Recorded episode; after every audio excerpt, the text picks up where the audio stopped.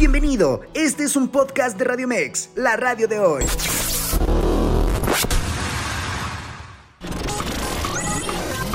Información asertiva con temas del día a día. Esto es Zona de Expertos. Escucha Zona de Expertos, área jurídico legal con el licenciado Fernando Perales. Hola, ¿qué tal? ¿Cómo están? Muy buenos días. Nos encontramos en nuestro programa Zona de Expertos, área jurídico legal. Yo soy su amigo locutor Fernando Perales y hoy tenemos como invitado al licenciado Macario Sánchez, él es especialista en derecho familiar, en derecho civil y también en derecho mercantil. Él viene con nosotros como una segunda vez como invitado y pues va a hablar acerca del tema el divorcio y sus clasificaciones. Adelante, licenciado, si nos pudiera platicar y analizar un tema de contexto de este tan importante tema.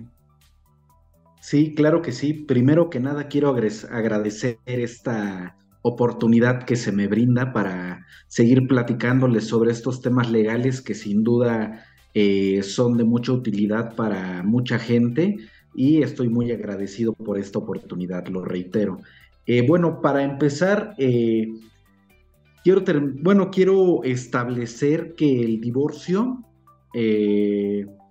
es un procedimiento, primero que nada, ¿no? El divorcio, y lo vamos a ir viendo, eh, las preguntas que vayan llegando al programa y todo, pero vamos a empezar diciendo que el divorcio es un procedimiento, ¿no? Un procedimiento que se puede iniciar por cualquiera de los dos cónyuges, el cual tiene la finalidad de, de, bueno, de disolver un matrimonio que eh, ya existía previamente, ¿no? Para dejarlos libres y en aptitud de poder eh, tener otro matrimonio o estar libres, ¿no? Eh, el divorcio,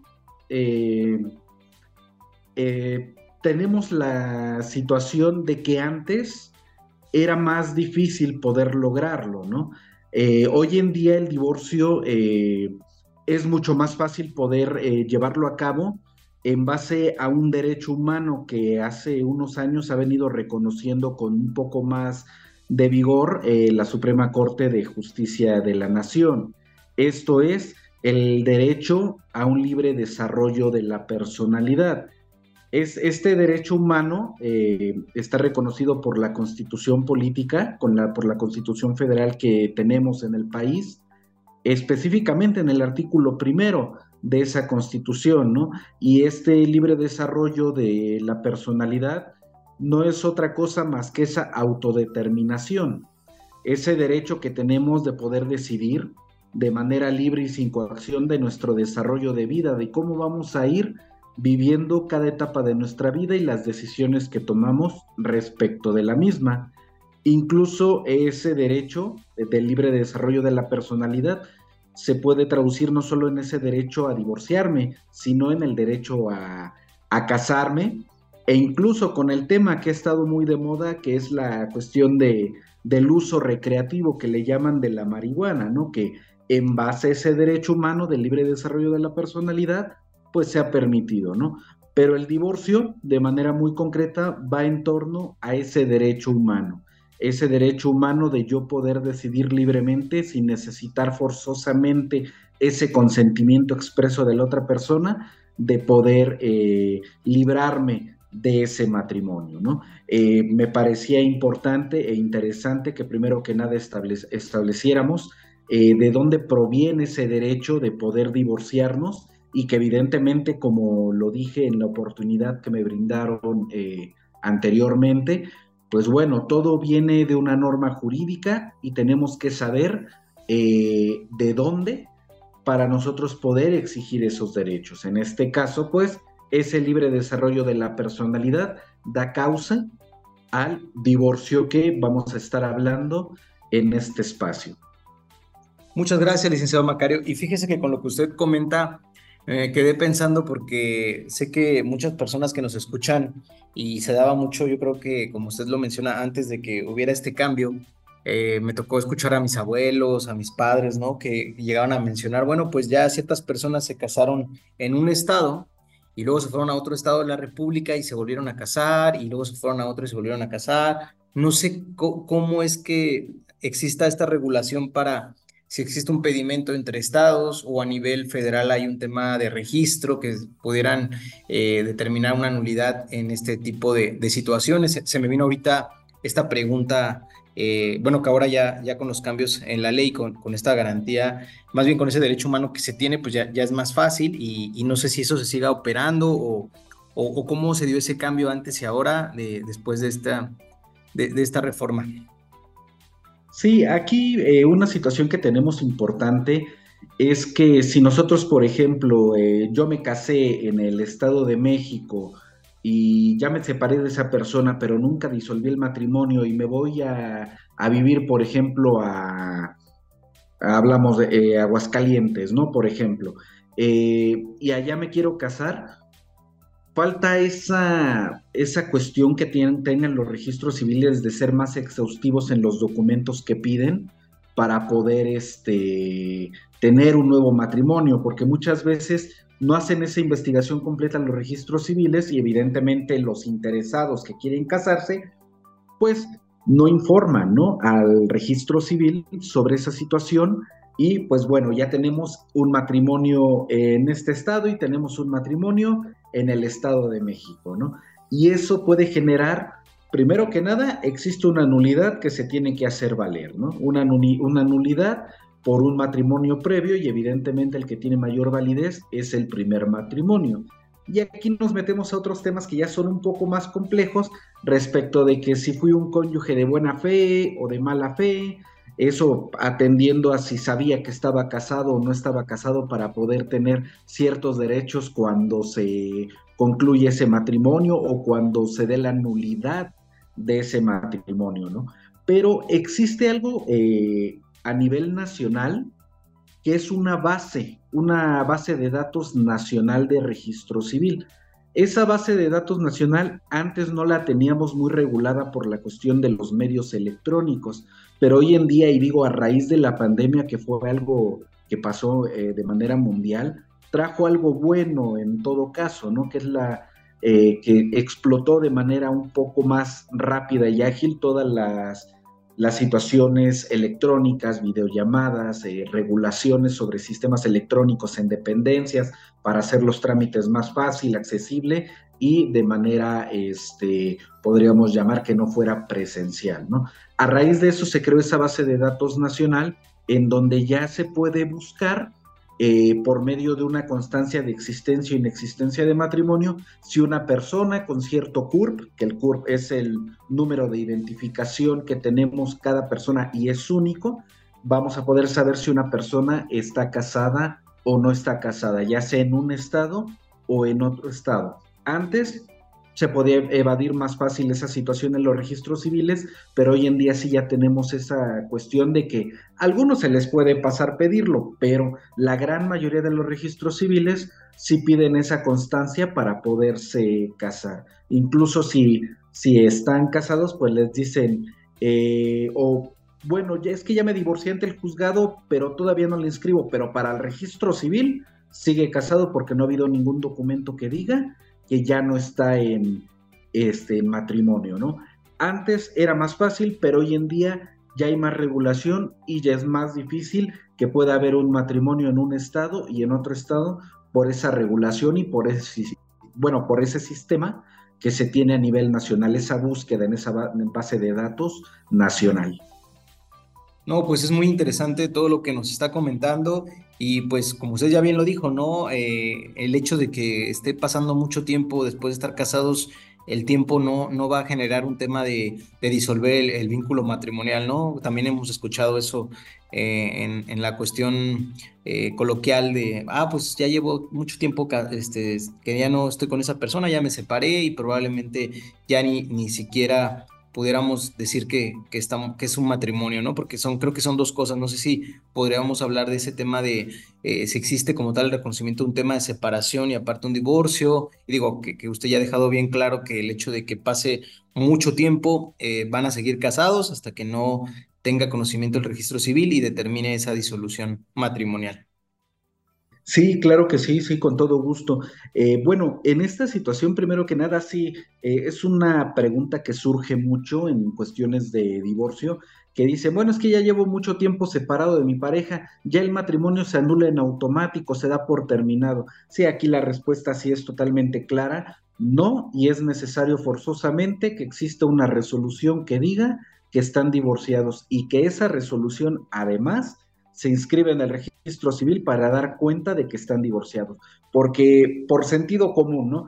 Eh, el registro civil nunca va a saber que una persona se separó y que ya no quiere estar casado si no se le informa, ¿no? El registro civil no va a estar monitoreando a todas las personas casadas para ver si, oye, vamos a ver si siguen viviendo juntos, vamos a ver si siguen cumpliendo las finalidades del matrimonio evidentemente es algo imposible y es por eso que se necesita de una declaración judicial o en su caso administrativa eh, para poder este, tener esa resolución de divorcio y poderle hacer saber al registro civil que este, ya no está casada eh, una persona.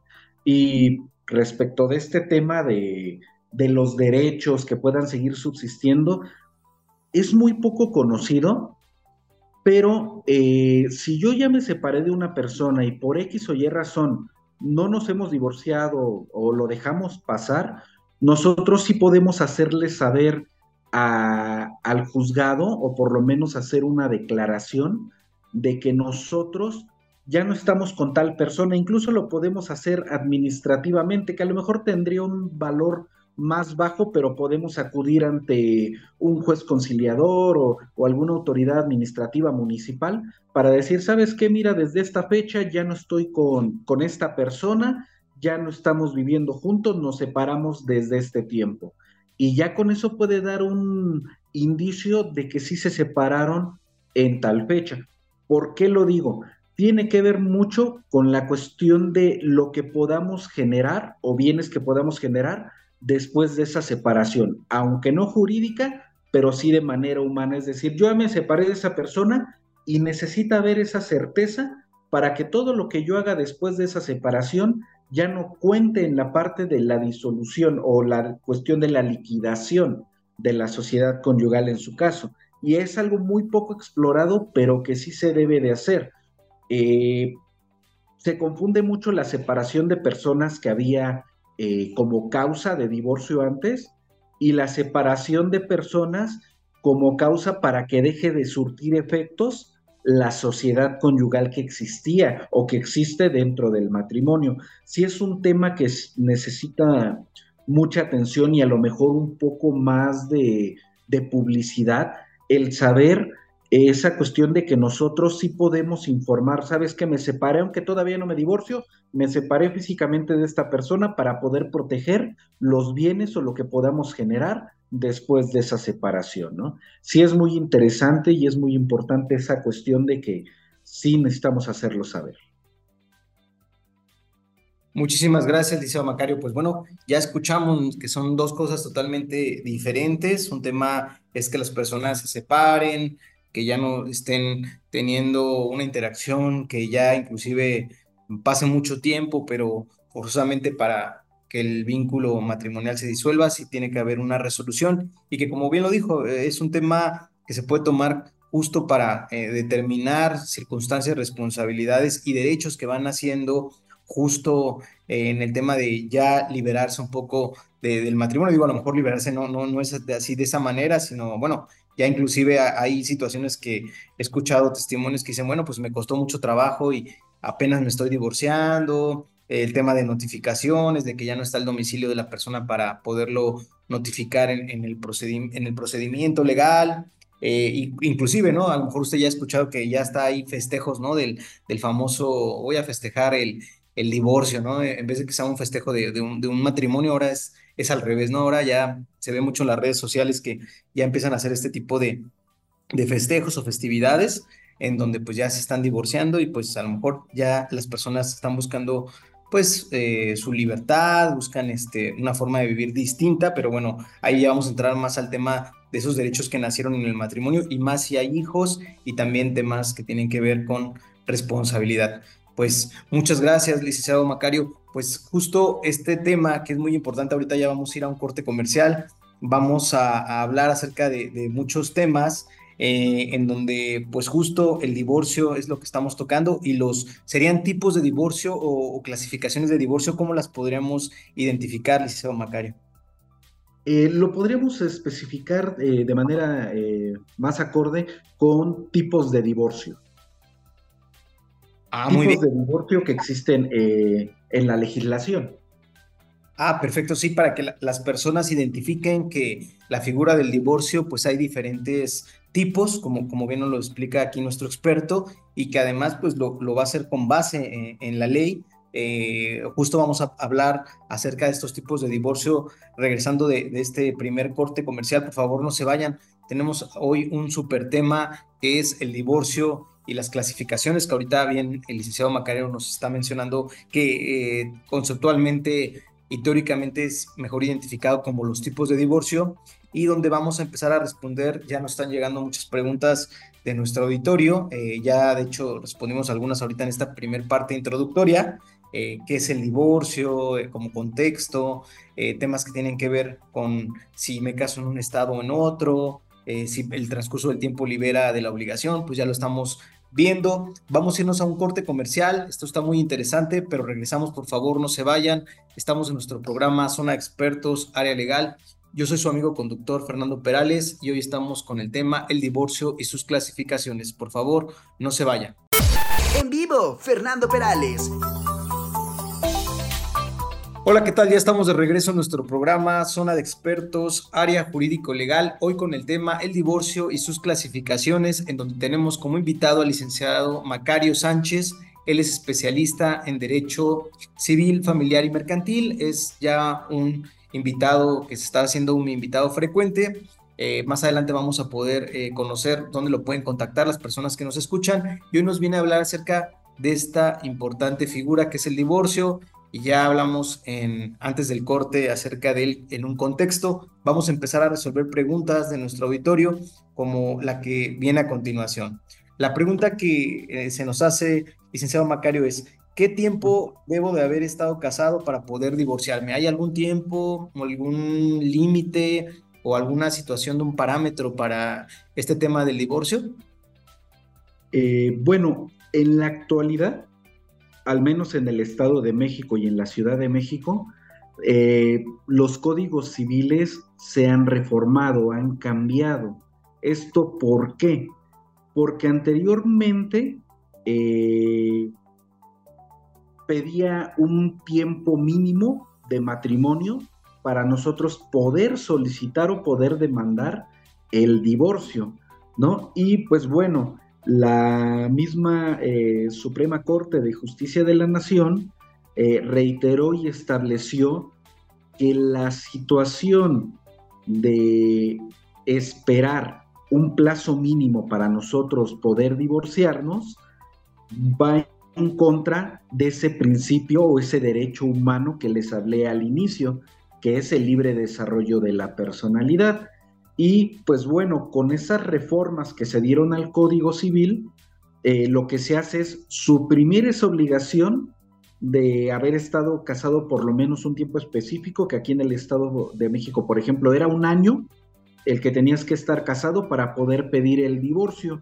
Pero eh, ese derecho humano del cual les estoy hablando, el libre desarrollo de la personalidad, que tiene una amplitud muy grande, dio pauta para que se pudiera considerar lo contrario, ¿no? Es decir, ah, bueno, es el libre desarrollo de la personalidad, dice que tú eres libre de decidir tu manera de vida. Atendiendo a eso, dices, yo ya no quiero estar casado, ¿por qué la ley me está restringiendo o me está obligando a esperarme un año para yo poder divorciarme? Por eso es que la Suprema Corte de Justicia de la Nación dice, ¿sabes qué? Eso va en contra de ese derecho humano y los derechos humanos es lo máximo que tenemos y que toda ley se tiene que ajustar a esos derechos humanos. Por ende, suprimo en, en esa legislación, en las legislaciones que tengan ese plazo, y tú ya puedes divorciarte incluso al día siguiente de haberte casado. Eh, esa situación ya tiene algunos años, puede haber algunas legislaciones en otros estados que todavía lo tengan en su legislación. Sin embargo, pues bueno, atendiendo esos criterios que ha emitido la Suprema Corte de Justicia de la Nación, podemos nosotros ir al amparo para que por medio del amparo puedan decirle a la autoridad, oye, nosotros ya te dijimos que eso va en contra de ese derecho humano del libre desarrollo de la personalidad, no apliques esa porción o esa, ese artículo del código y dale entrada a su divorcio. Es lo que es hoy en día, porque si antes se tenía que esperar una persona, incluso cuando se daba el divorcio, también se tenía que esperar un tiempo para volverse a casar. Y seguimos la misma regla.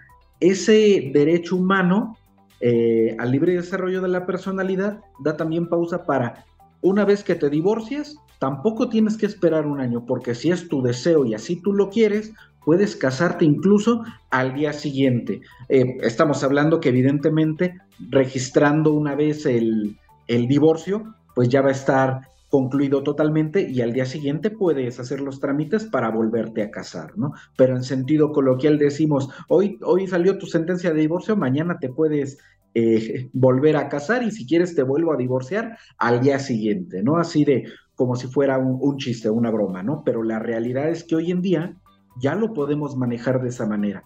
Antes se había un plazo, había un tiempo de espera, pero hoy en día ya no. Cualquier día que tú quieras te puedes divorciar cumpliendo los requisitos que establece la ley.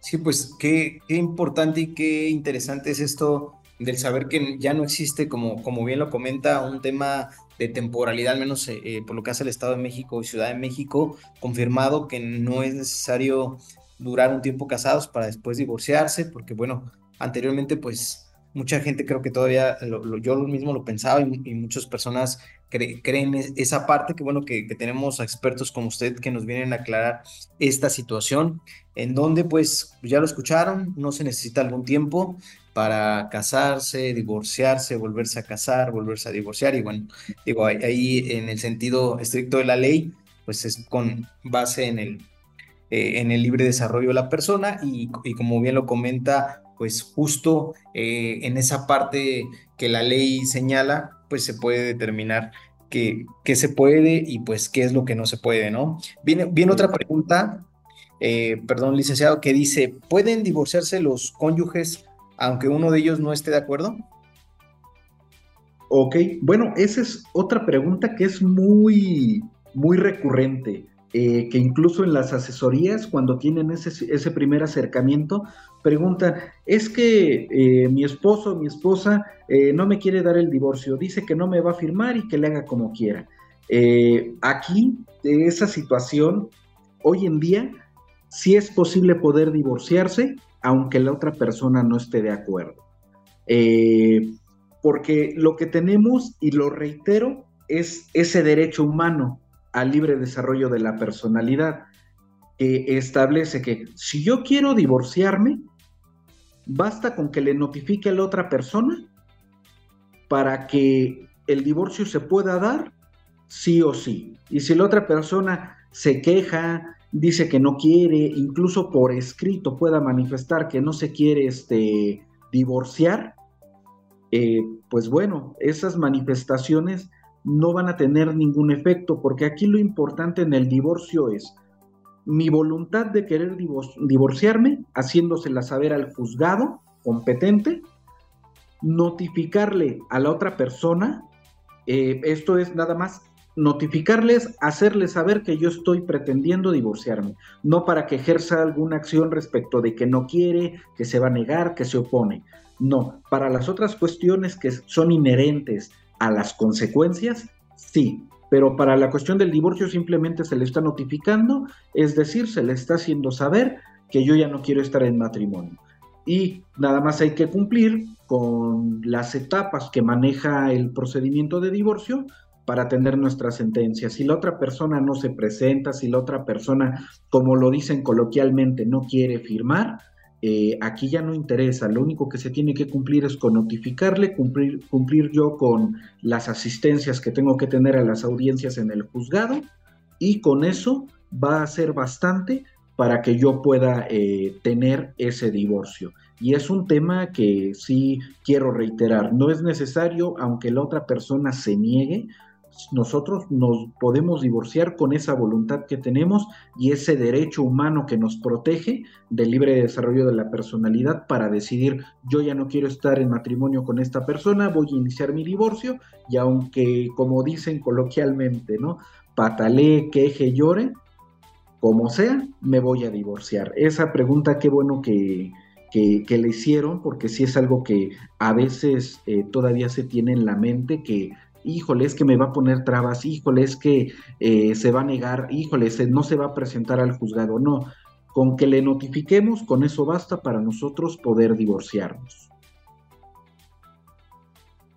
Sí, y como bien lo dice, ¿no? Eh, coloquialmente, ahora sí que quien no, no quiera divorciarse en la actualidad es, es porque no quiere, ¿no? Porque ahora ya no, ya no hay una excusa, como bien lo, lo nombra el tecnicismo, es un divorcio que no se necesita una causa, ¿no? Para ello, y por eso se nombra que es incausado, ¿no? Entonces ya cualquier persona, en cualquier momento, si es su decisión ya no estar casado, ya lo puede gestionar si fuera el caso, y pues con, con esa, con esa frase, ¿no? que no, quien no se ha divorciado y, quiere divorciarse y no lo haces es porque no quiere, ¿no? No sé si, si, si de esta manera queda, queda coloquialmente esa frase. Y pues bueno, eh, vamos a pasar a otra, pregunta, se nos está yendo muy rápido el programa, pero bueno, vamos con la siguiente. ¿Qué pasó con las deudas que se generaron en el matrimonio después del divorcio? ¿A quién le corresponden? ¿Se, extinguen? Hay un tema ahí de, de una compensación, no lo sé, ¿cómo quedarían, licenciado Macario? Ok, eh, respecto de este tema de las deudas generadas en el matrimonio que se tienen que tocar después del divorcio, eh, sí es algo un poco más complejo, pero lo voy a tratar de explicar de la manera más clara posible.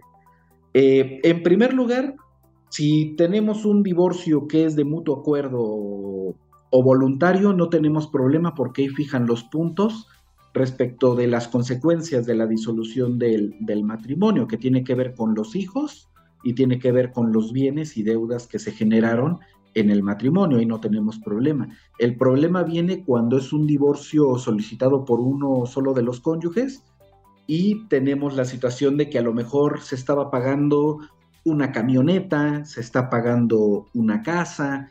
Ahí tenemos reglas un poco más eh, más, bueno, un poco más complejas. Por ejemplo, eh, dentro del divorcio, como ya lo dijimos, el divorcio se va a dar sí o sí, ¿no? El divorcio se va, se va a dar, el matrimonio se va a disolver y eso no hay duda. Pero aquí tenemos una cuestión respecto de las deudas generadas.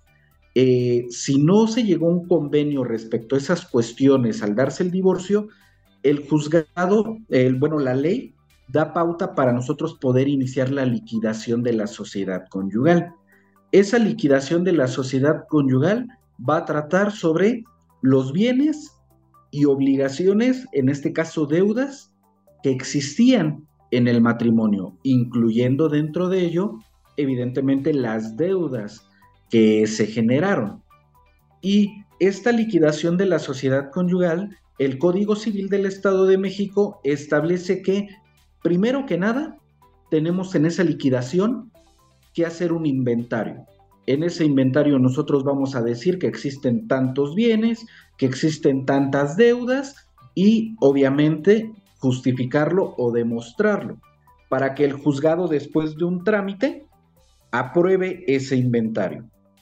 Vamos de acuerdo que una vez aprobado va a decir, por ejemplo, e híjole, hay una deuda de una camioneta que se está pagando a la agencia y que está a nombre de uno de los dos. La camioneta es un bien, pero la deuda es un pasivo que pesa sobre la sociedad conyugal, la cual se debe de pagar. Pero ¿cuál es el momento para pagarla? Ah, bueno, una vez aprobado ese inventario, el Código Civil del Estado de México nos dice que se tienen que pagar las deudas que pesan sobre la sociedad conyugal.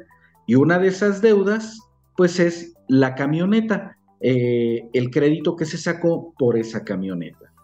Y mientras no se haga esa liquidación de ese crédito, existe la obligación de que quien tenga esa deuda, aunque, aunque sea deuda de ambos, pero uno la sacó, por ejemplo, tiene que pagar y seguir pagando esa camioneta, no esperar a que el juzgado le diga, oye, tienes la obligación de pagarlo. ¿Por qué?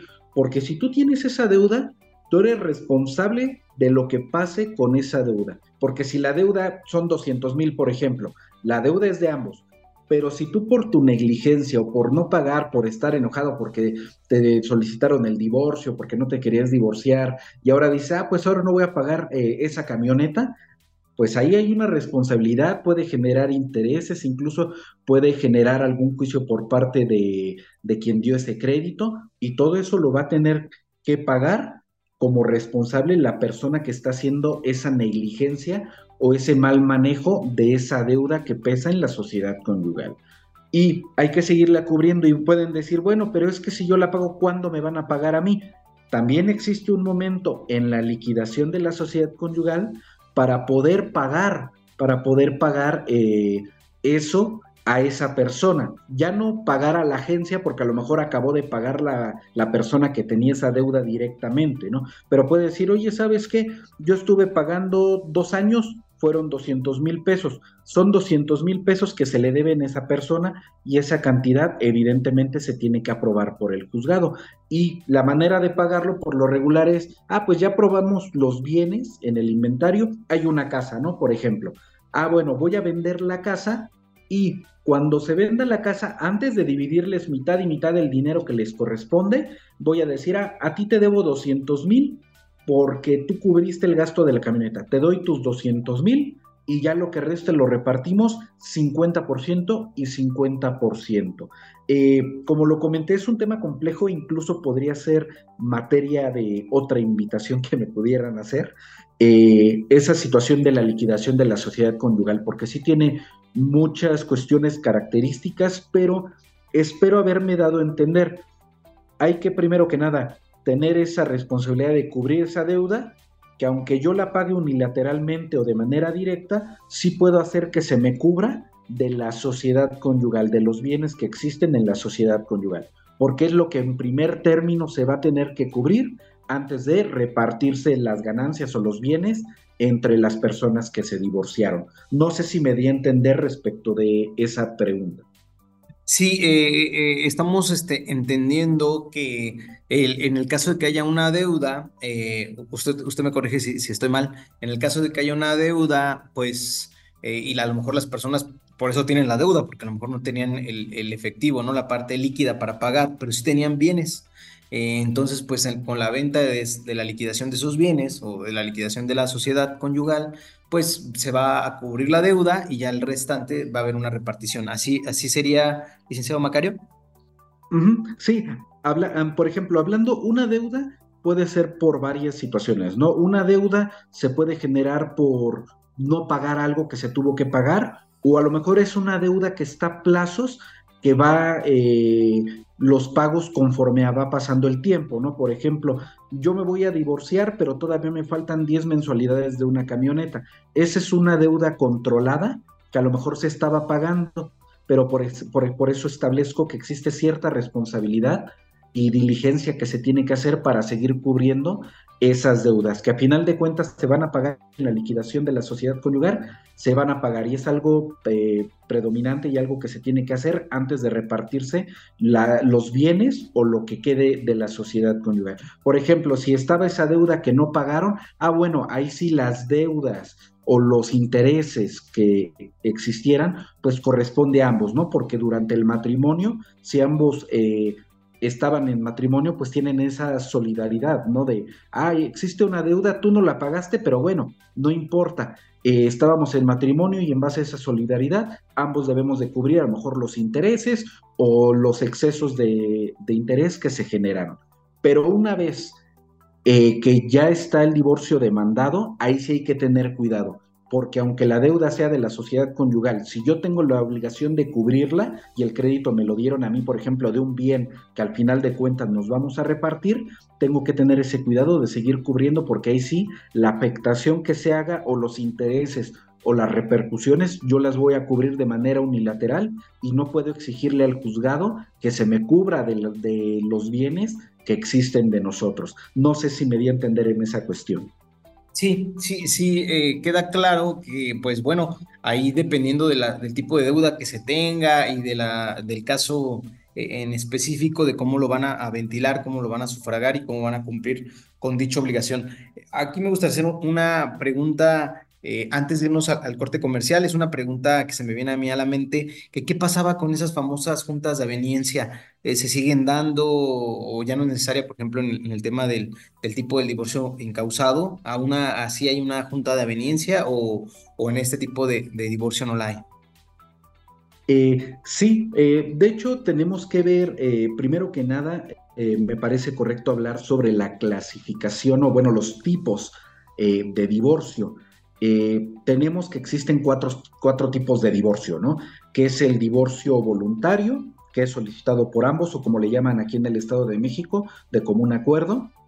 Eh, tenemos el otro tipo de divorcio que es el incausado, que es solicitado por uno solo de los cónyuges.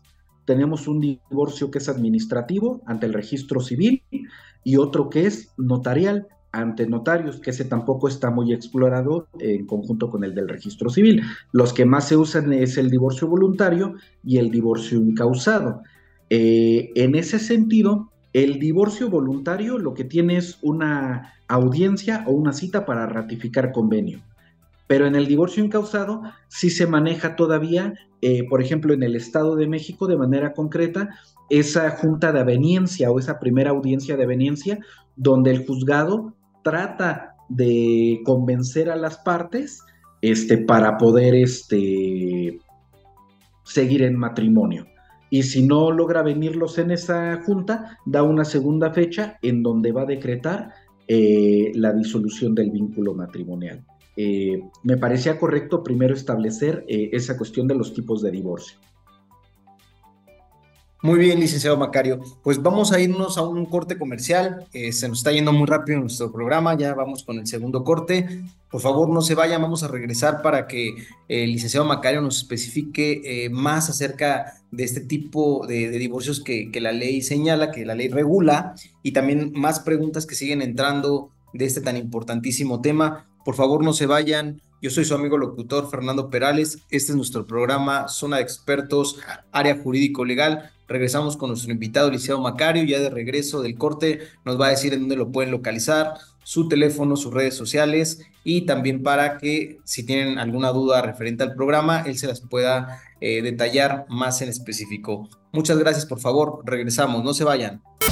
En vivo, Fernando Perales. Hola, ¿qué tal? Ya estamos de regreso en nuestro programa Zona de Expertos, Área Jurídico Legal, hoy con el tema el divorcio y sus clasificaciones, en donde tenemos como invitado al licenciado Macario Sánchez, él es especialista en Derecho Civil, Familiar y Mercantil, y el día de hoy nos hace nuevamente el favor de acompañarnos y además de darnos la información en donde lo podemos contactar. Adelante, licenciado Macario. Sí, muchísimas gracias. Eh, sí, me pueden... Eh contactar al correo electrónico iure con i latina al inicio guion medio sánchez arroba hotmail.com al número telefónico 55 29 80 69 87 también tengo una página de Facebook que se llama Despacho Jurídico Sánchez Ramírez y Asociados. E incluso eh, tengo un canal de YouTube en donde hablo sobre este y muchos temas más.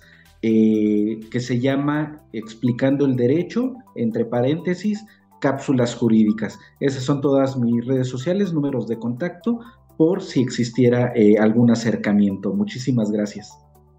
No, al contrario, muchísimas gracias por habernos aceptado la invitación y porque está trayendo a nuestro querido eh, grupo de radioescuchas, pues estos temas tan importantes que se viven eh, al día a día y que además pues qué bueno saber y conocer de estos temas legales porque pues no falte que nos ocurra a nosotros mismos, algún conocido, amigo, familiar, etcétera y pues qué bueno que se encuentra aquí y ojalá nos pueda nuevamente atender otra, otra invitación. Con todo gusto. Y pues vamos a continuar entonces, eh, nos quedan ya escasos minutos para terminar nuestro programa, para que podamos cubrir las preguntas que se nos vienen haciendo y se nos vienen presentando ahorita en el desarrollo del programa. Otra de las preguntas es, en promedio, ¿cuánto tardan los trámites de divorcio, licenciado Macario? Ok, bueno, eh, respecto de esa pregunta, eh, si hay que decir un promedio, podría decir eh, un promedio común, podría ser cuatro meses, pero aquí, aquí va una cuestión curiosa, depende del tipo de divorcio, depende de dónde vivan los cónyuges, entre otras particularidades.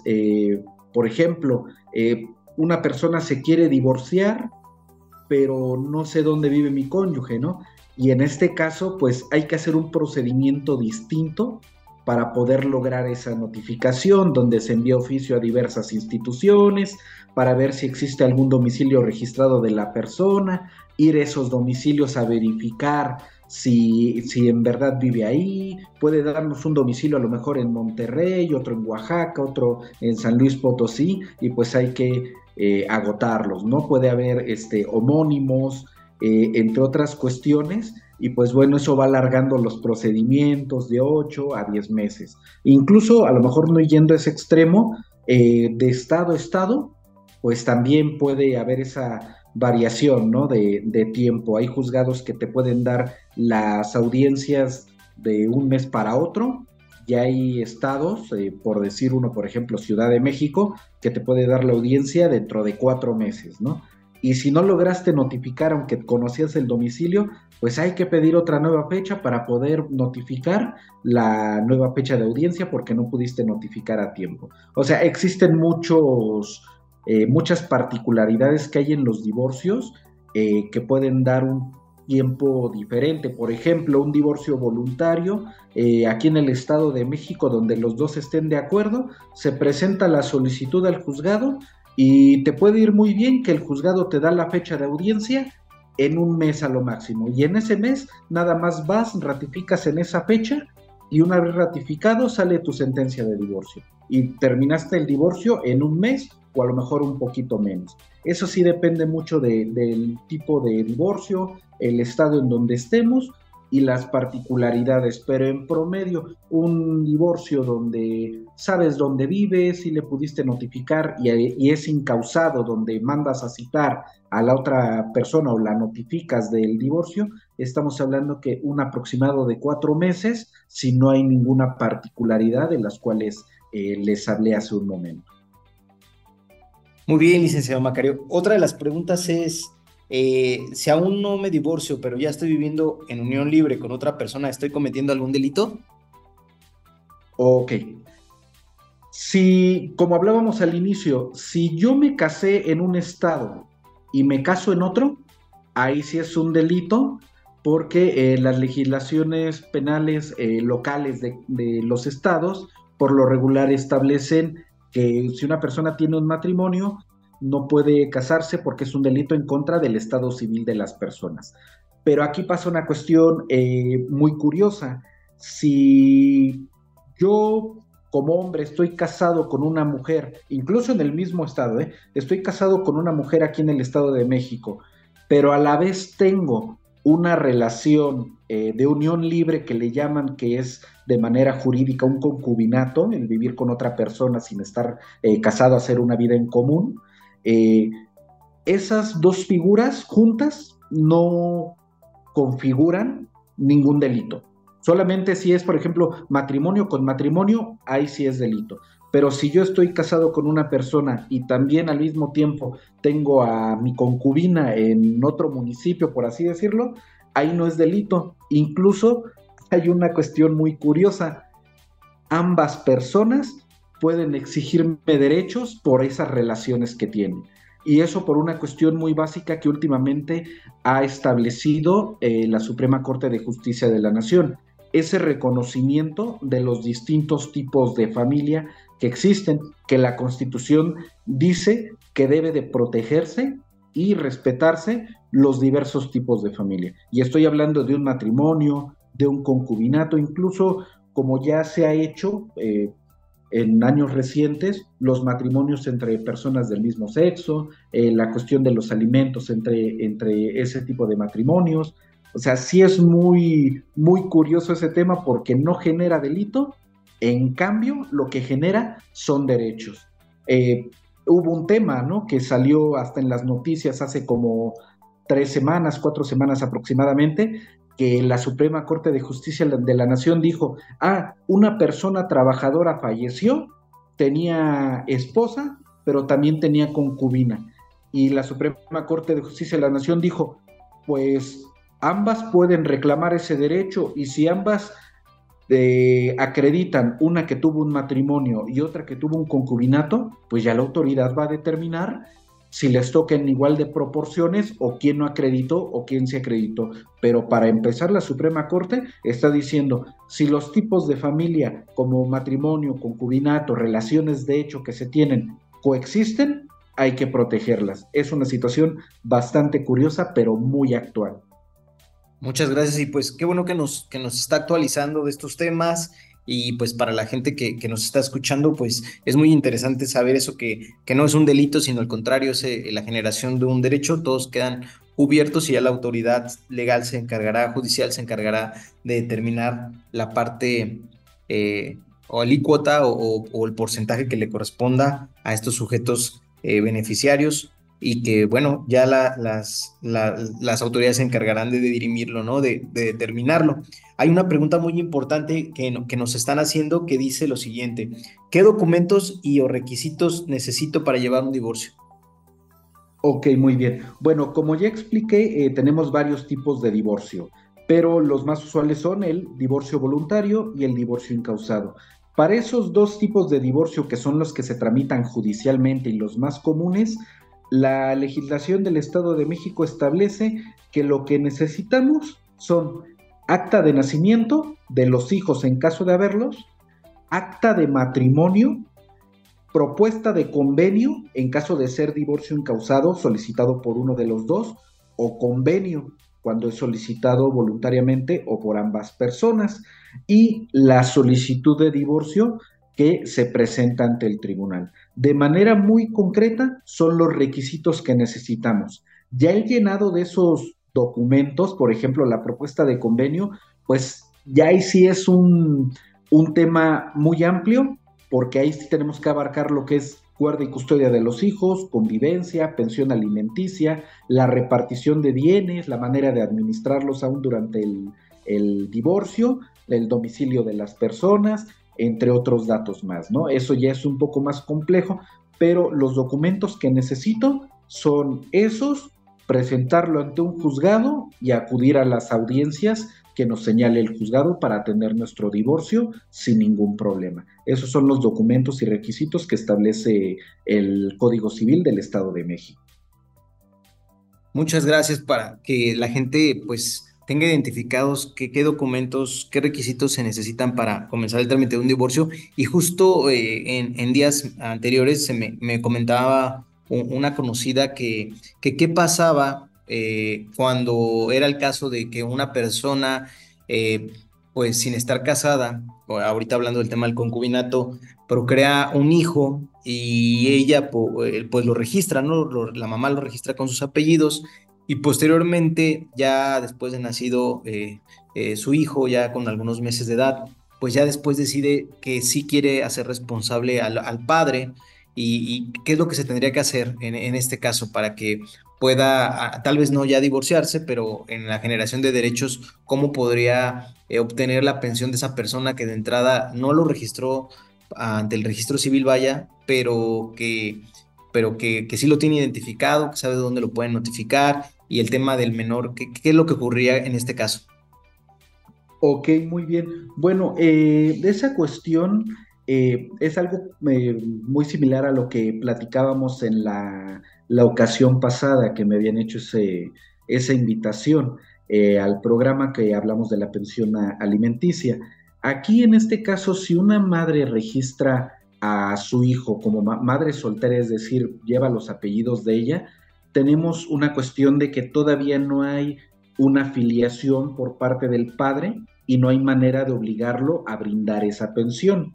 ¿Qué es lo que tenemos que hacer? Bueno, de manera muy concreta, lo que tenemos que hacer es acudir al juzgado a demandar el reconocimiento de paternidad. Aquí tenemos que demandar al padre, tenemos que tener su, su domicilio para poder notificarle de esa demanda de reconocimiento de paternidad. para que por medio de una prueba eh, de ADN se demuestre ante el juzgado que es el padre. ¿Y qué pasa con la pensión alimenticia? Bueno, en este caso respecto de la pensión alimenticia, en la misma demanda que nosotros reclamemos ese reconocimiento de paternidad, vamos a poner una prestación o, un, algo que reclamamos extra en el que le vamos a decir que una vez que se acredite que es el padre, se fije una pensión por parte de él.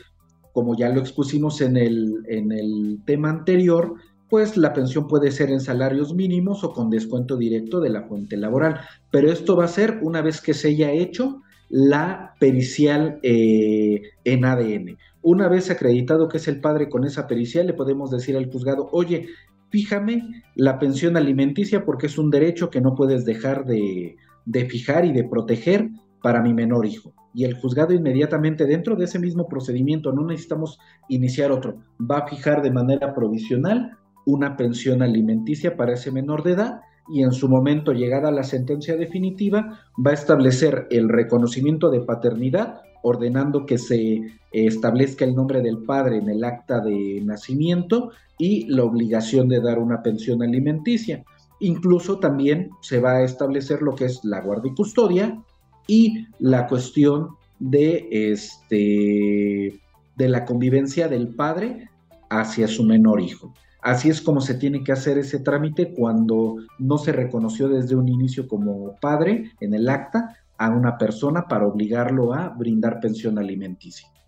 Muchísimas gracias, licenciado Macario. Pues ya estamos llegando al final de nuestro programa. Ya como última pregunta, eh, ¿qué pasaría en el caso de ahí, este, el amigo de un primo comentó alguna vez que ¿Qué pasaba cuando su mujer ya están en planes de divorcio y resulta que esta persona, la mujer de esta persona no trabajaba, pero cuando se divorcian dice, pues voy a demandarte una pensión por el tiempo que no estuve trabajando y aparte la pensión que le corresponde a, los hijos. ¿Esto es, correcto o, por lo que corresponde a, la esposa que ya va a dejar de hacerlo después del divorcio, a ella le correspondería una pensión o no le correspondería?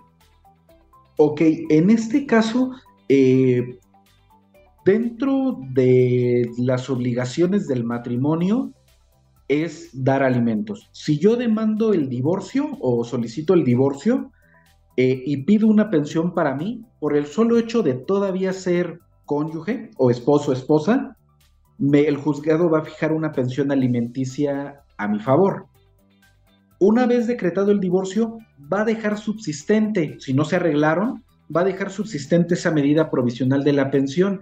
Pero ahí la persona que dice que se dedicó al cuidado del hogar, al cuidado de la familia, al cuidado de los hijos, que nunca trabajó y que se dedicó preponderantemente, como lo dice la ley, a, esas funciones, tiene que acreditarlo, que si bien tiene una presunción que de inicio el juzgado va a dar por cierto, como una buena fe de, ah, lo que me dice es cierto, se dedicó al cuidado del hogar y de los hijos, le voy a creer porque son una cuestión de alimentos, te voy a dejar tu pensión provisional, pero dentro del juicio me tienes que acreditar que era, que era de ese modo, ¿no? Que tú sí te dedicabas preponderantemente y no era que los dos tuvieran esa función de, eh, de, de, manera igualitaria de cubrir, ¿no? Las cuestiones del hogar, de los hijos, de la educación, de estar al pendiente de todo, del aseo.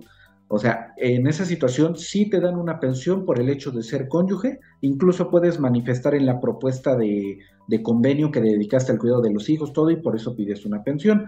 Y una vez decretado el divorcio, van va a subsistir esa medida provisional, pero sí es claro que tienes que acreditarlo. De manera provisional te la van a dar, pero hay que dar esos elementos para que pueda ser de manera definitiva. Y ojo, eh, algo que mucha gente pueda a lo mejor no tener en cuenta. La pensión debe de ser por el mismo tiempo que duró el matrimonio y hay que tener cuidado de que así se establezca porque si no la vamos a tener de manera indefinida y hay que fijar ese, ese límite de esa pensión porque la misma ley establece si se tiene derecho a una pensión, pero si se tiene solamente por el tiempo que duró el matrimonio. Eh, hablando de la pensión, si me dediqué al cuidado del hogar y al cuidado de los hijos. Ya si hablamos de una pensión de, que de este, pues, estoy incapacitado, no puedo trabajar, tengo imposibilidad, ya estamos hablando de otras cuestiones, pero si fue por ese tema de que me dediqué al cuidado del hogar y de los hijos, ahí sí la situación es por un tiempo determinado y hay que tener cuidado de que si se limite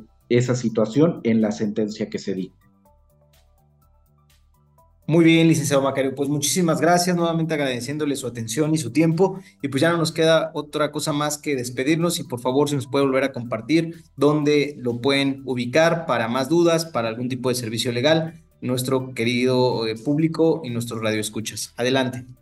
Sí, claro que sí. Eh, bueno, les reitero, eh, estoy a sus órdenes al correo electrónico yure eh, con i latina eh, guion medio sánchez arroba hotmail.com al celular 55 29 80 69 87 en Facebook eh, tenemos la página del despacho que es Despacho Jurídico Sánchez Ramírez y Asociados e incluso tengo un canal de YouTube que se denomina Explicando el Derecho entre paréntesis, eh, cápsulas jurídicas, donde hablo sobre diversos temas de carácter legal. Y de verdad eh, agradezco mucho esta segunda invitación que me hacen y eh, cualquier otra invitación que me quieran hacer a su programa, de verdad, con todo gusto lo haría y estoy a sus órdenes.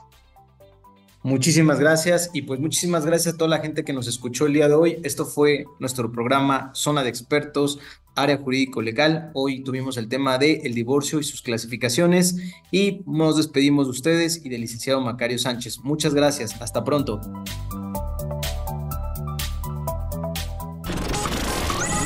Escuchaste Zona de Expertos con la información asertiva del día a día con los profesionales.